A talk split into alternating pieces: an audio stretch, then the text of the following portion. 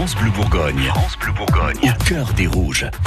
Au cœur des rouges, Anne, tous les matins de la semaine, c'est l'actu du DFCO, notre équipe de foot de Ligue 1, l'actu aussi de ses joueurs et de ses supporters. Oui, en ce moment, on se raccroche à toutes les bonnes nouvelles. Alors, on va revenir ce matin sur le maintien des filles en première division. Elles ont terminé leur saison samedi dernier et elles ont fini huitième du classement en battant Rodez 4-1. Belle performance puisque c'était la première saison des filles en D1. Le pari est donc réussi.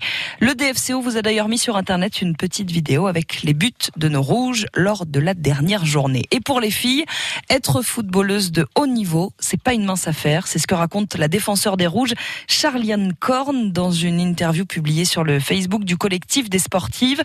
On ne peut pas vivre comme les garçons, ça c'est ce qu'elle dit dans l'interview, parce qu'en plus d'être footballeuse de haut niveau, elle est obligée d'avoir un boulot à côté. C'est d'ailleurs le cas de six filles dans l'équipe. Elle, elle travaille à la boutique du DFCO. Le fait de bosser, dit-elle, ça m'a freiné dès l'été car je n'ai pas pu faire les stages de préparation physique.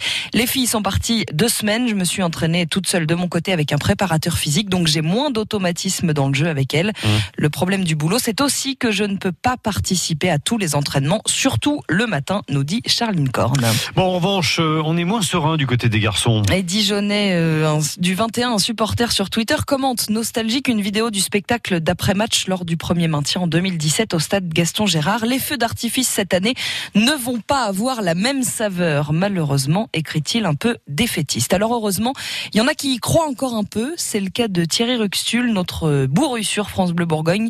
Il préside aussi une association qui s'appelle Jeune Dijon Football 21. Son but, c'est de promouvoir le foot éducatif, le sport, les activités culturelles. Depuis 1988, plus de 600 jeunes de toutes nationalités, toutes confessions religieuses et toutes origines sociales ont participé à l'aventure. Pour Thierry Ruxtul, donc, il est important que le DFCO se maintienne en Ligue 1 c'est le rêve, ça va, ça, ça donne du, du plaisir et, euh, et, puis ça permet aux gens d'aller au stade. Euh, vous savez, des fois la vie n'est pas n'est pas terrible et les gens qui sont de milieux euh, modestes, eh ben le fait d'aller voir du, du, foot de haut niveau, voir le Paris Saint-Germain, voir Mbappé, voir l'Olympique de Marseille, parce qu'on a beaucoup de supporters de Marseille entre PSG et Marseille.